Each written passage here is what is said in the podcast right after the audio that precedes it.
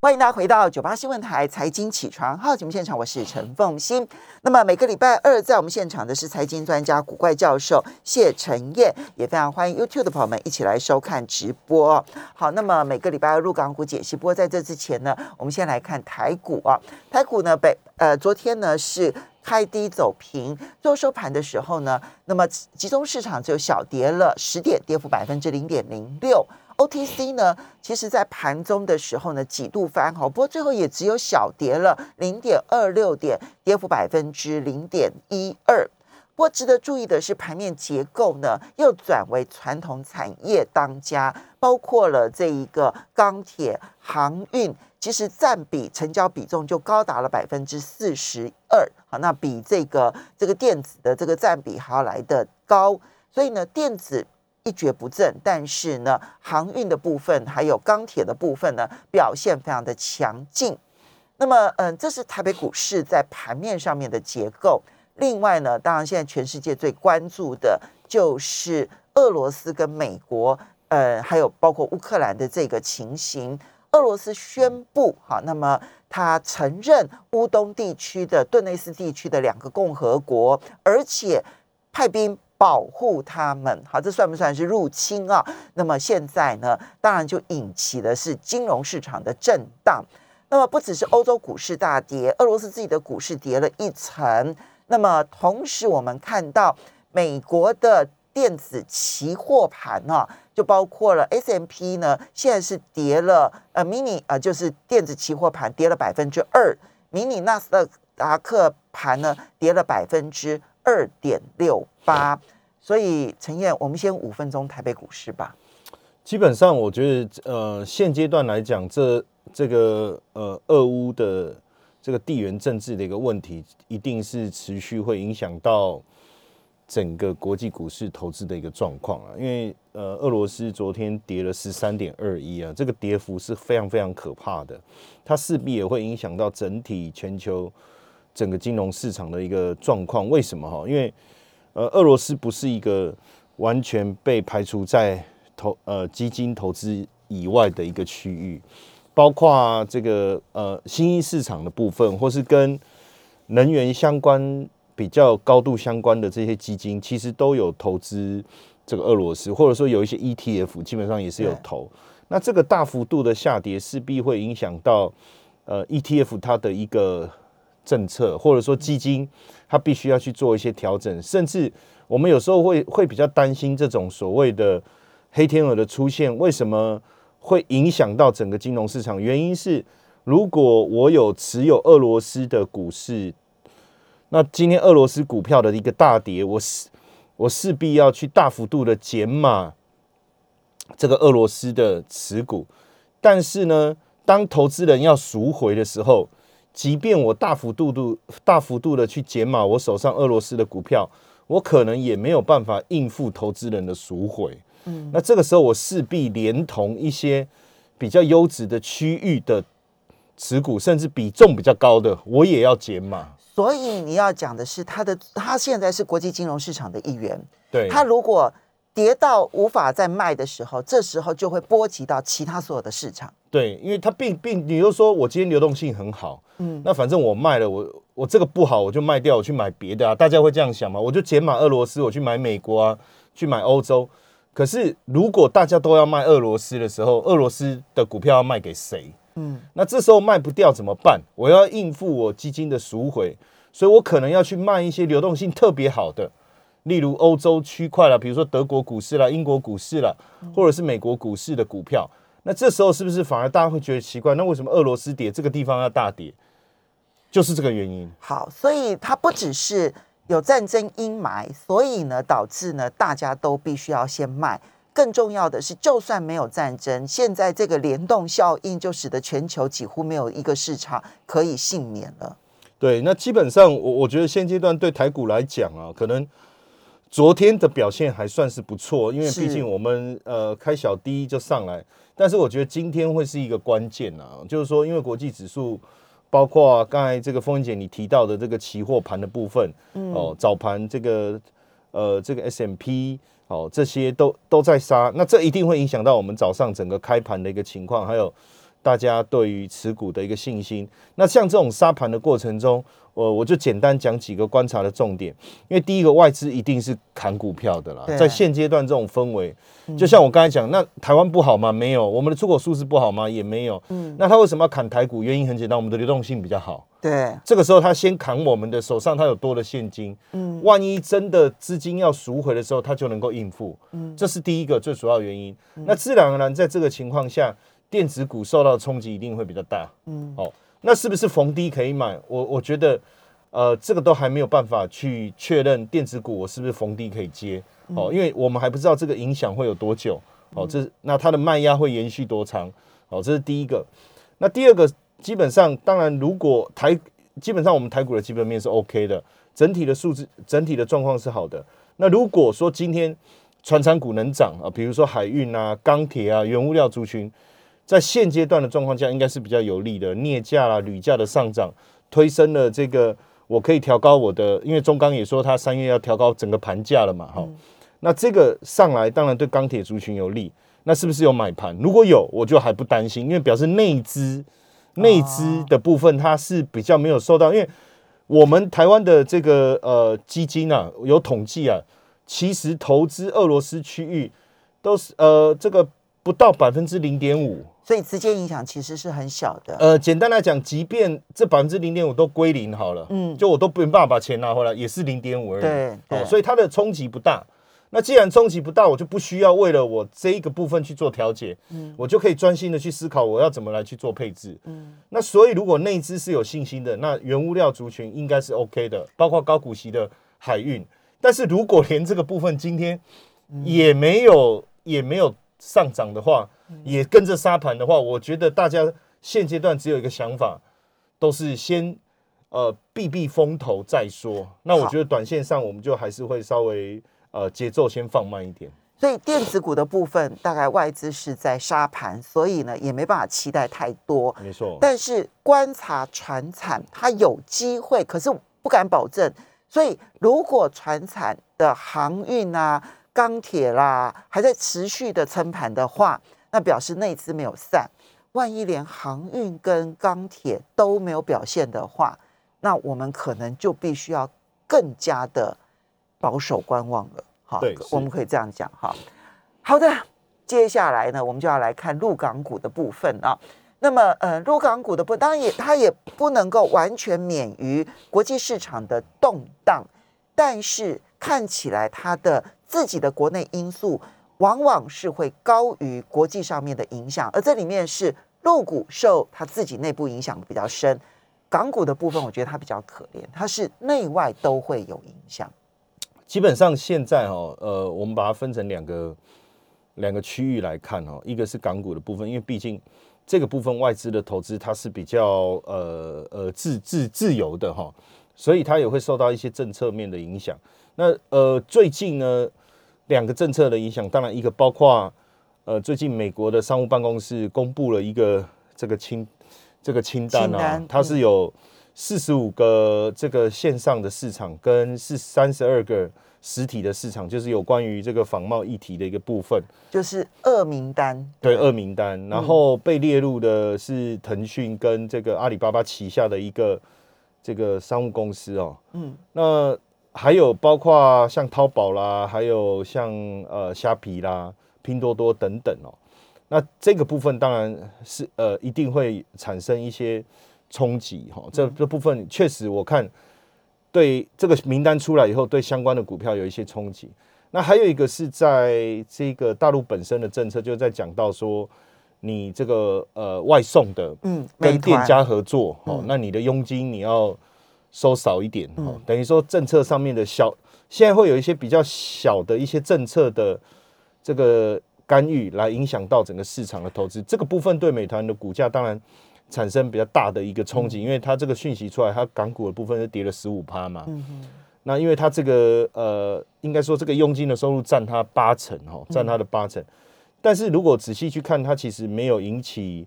呃整体全面性的呃网络股票的一个修正，这它个别的部分影响比较大哦，其他的部分还好。我觉得这是一个影响哈。那另外一个是什么？就还是外部环境，就是我刚才提到，就是。当整个呃俄罗斯的这个股市的一个修正的时候，其实会影响到港香港市场大家投资的状况。那刚好这几天我一个香港的朋友到台湾来，他就他跟我联络，哇，对，然后我就是我我一下子还没有反应过来，他说他在台北要不要要过来坐坐啊，然后问我有没有空。你有没有问他说你隔离结束了吗？对对对，我第一个念头我没有想到这个，我只是想说，哎，他来哦，OK OK OK。然后等到我挂完电话，我突然想说，哎，不对啊，他是从香港来的，那至少要隔离十四天呢。哎，对，所以他十四天前就来了吗？然后就然后呃，我我想说见面再聊好了，因为这样子对。那来了以后，我问他了几个问题，因为我非常关心香港的一个整个市场的状况啊，因为他是金融圈的高层啊。他说第一个哈，这个呃。香港现在出现一个状况，资金移出香港，嗯，但是移到新加坡以后，他们不再把香港视为一个进入呃中国的一个跳板了，嗯，但是新加坡又没有办法进入，又不是进入中国跳板，所以现在资金变得很奇怪，所以大家变成开始就是一到新加坡以后，他就往东南亚走了，嗯，好，这这是一个他说现阶段整个香港金融圈一个现象，嗯，那第二个是整个金融市场的运作。还是相当的正常，嗯，但是很明显的，他已经不没有过去所谓金融市场的光环，嗯，哦，没有那个光环，嗯，然后呢，再来就是说，他们在找客户的时候，客户都问他说：“我为什么要来你们香港？”嗯，就是那些外资圈然后他说。呃，你你的产品各方面也没有像过去这么多元化。我去新加坡好像好一点。嗯，另外一个是什么？当然，香港还是很努力的在找 IPO 啦，来这边挂牌，但是意愿好像也没有像以前这么高哈。这是另外一个观察到的现象。不过他说，房地产的部分整整体香港的状态还是相当稳定的。他说房价没有什么修正，不过他说租金的部分折扣。打得非常的凶，嗯，就租金掉的非常非常的多，嗯然后市场也变得相对冷清，就整个整个状态哈。那而且他也说，其实呃，香港的整个金融环境应该没有办法恢复到过去的那种龙井，他很肯定啊。嗯哦，他然后还有一个最重要的是什么？就是他说现在呃，客户几乎都以 ETF 为主，嗯。几乎来的就是要做 ETF，做 ETF，因为它是非常大的一个外资。他说大家就是以 ETF 的投资为主要的导向，所以我觉得现阶段这样的一个状态很明显哦，这个是香港的一个部分。所以现阶段来讲，它还是会受到国际股市的一个联动哈。这个那另外一个我们可以去看这个呃，主要是在 A 股的一个部分哈。那 A 股的部分最近其实还是有比较明显中小型的的。反弹的力道稍微大一点。嗯，如果说我们看过去一个礼拜的话，像这个深中小的，我们稍微休息一下好了。在所以这个入股的 A 股的部分又是如何？我们要休息一下，马上回来节目现场了。欢迎大家回到九八新闻台财经起床号节目现场，我是陈凤欣，在我们现场的是财经专家古怪教授谢晨燕，也非常欢迎 YouTube 的朋友们一起来收看直播。好，刚刚提到陈燕提到。港股的状况，那么这样说起来的话呢，要小心注意它的慢性失血。对，好，这个因为你刚刚所描述的状况，其实就是慢性失血。对，所以虽然今年以来港股其实因为它跌深了嘛，哈，所以今年以来它算表现在各国来看，哈，各个地区来看，它算是表现好的。可是呢，慢性失血的状况，它恐怕在恢复容景就变得困难。啊，但是大陆 A 股的部分又怎么看待呢？基本上，呃，我觉得俄乌事件现在是全关注的重点嘛，但是对 A 股的影响会比较小了，因为毕竟它主要还是以它整个内部资金的一个投资为主要哈。那我我们先看一下最近十天哦，到底哪一些概念的这个这个资金的流入是比较明显哈。第一个是稀缺资源，其实简单来讲。就是一些稀土啊这些概念，还有像基本金属这这个部分涨幅比较大。最近十天哦，那这个蛮合乎逻辑的哈，就是说以现在全球市场的状况来看，也是这个部分比较强。然后再来就是黄金，但是另外这个符合最近呃国际局势啊哈。那另外一个就是动力电池的回收跟刀片电池，还有固态电池是这十天。那如果我们再说到五天来看的话哈，就是。呃，这十天来是这样。那如果再说到这五天的时候，锂电池哦，还有这个盐湖提取这个锂的这个概念哈，还有包括特斯拉概念股啦、新材料、固态电池、刀片电池、储能，这这这这几个概念股是资金最集中的一个方向。好，所以很明显市场是有这种所谓主流特性在操作，哈，主流的特性在操作，这个是一个蛮蛮明确的一个状况，就是说市场的资金确实有它呃想要投资的一个区块。那基本上，如果以 A 股来讲，当然我们分呃上证、深圳，那上证的部分比较大的，其实都还是一些呃电器啦、哦能源啦这些相关的。那深圳的部分就比较着重在我刚才我们如果在讲概念股的时候啊，大部分这些资金基本上应该都是流入在深圳市场比较多，不管是主板还是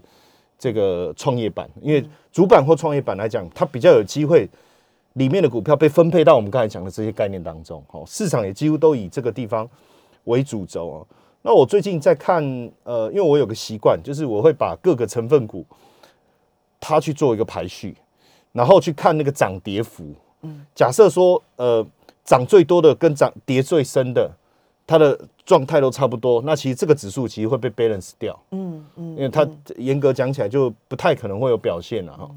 那最近我看。呃，深中小比较有趣是说，我在做排序的时候，最近一个礼拜涨最多的是二十一趴。嗯，哦，这个呃是沙钢股份，哎，其实跟我们这几天钢铁股比较强有关，有有关系。然后跌最深的是呃五点九，就六趴了哈，跌最深的是六趴。所以我就就发现说，哎，蛮有趣的，就是涨多的比例比较高，幅度也比较大。嗯。跌的比例比较少，幅度也比较小，嗯，所以既然这样 balance 下来以后，它的指数就比较有机会上扬。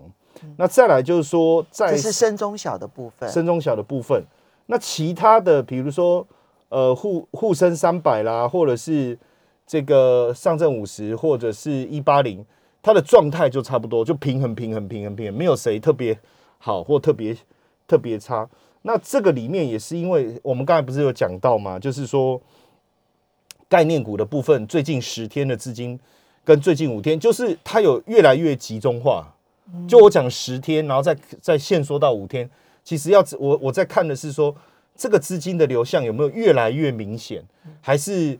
前十天好的跟最近这五天好的其实不太一样，那就表示资金它其实是蛮乱的，它并没有往一个集中的。概念去流入，从时间的角度来讲，它资金流入的对象越来越集中，越来越集中，而且那个主题性我看是越来越明确。那我我这样当然是好的嘛，就是说，假设今天我资金的流向，呃，一下子是这个族群，一下子是那个族群，那基本上就会产生一个问题，这个问题就是说市场没有主流，嗯，它只是有钱我就这边买一点，那边买一点。那如果说资金的流向是越来越集中的话，那就代表说，市场的资金是有投资的意愿，它也比较没有受到外部城市呃外部的因素的一个干扰。哦那看了一下，我看了一下，确实这些前面大涨的这些股票，就是呃我们刚才所归类的这几个几个几个板块嘛，像锂电池啦，哦还有特斯拉啦，好盐湖提锂啊，就是在盐湖里面提取这个锂的哈，还有固态电池、刀片电池、储能。新材料跟稀缺稀缺能源这一个部分，它确实是往这个方向集中，所以我觉得现阶段 A 股的一个投资，如果说我今天是一个比较积极，我想要赚价差的人，我会特别去注意现在到底市场关注的概念是什么，它的主轴是什么，因为毕竟哦，我我我觉得我刚才讲就是说。国际股市的一个影响，现阶段对香港市场的影响还是存在的。那政策上面的一个氛围也并还没有很明确的、完全的。呃，最近我在看那个彭博，他讲到一个蛮重要的，他说，嗯，对，他说大的这个这个监管的政策确实是没有了。嗯，可是，一些细致的小小的政策，可能还是会，比如说像美团这样子，它可能重点并不是要去打压美团，它的目的是说要抑制通膨，对，所以可能希望说这个外送平台的佣金减少一点，可是这就影响到美团。对，就是一些精致的一些小政策，它在这个地方会会是持续，但当然慢慢整体呃，对于经济稳定的。一些大的政策，他还是会会做。那这种经济大的稳定的一个政策，当然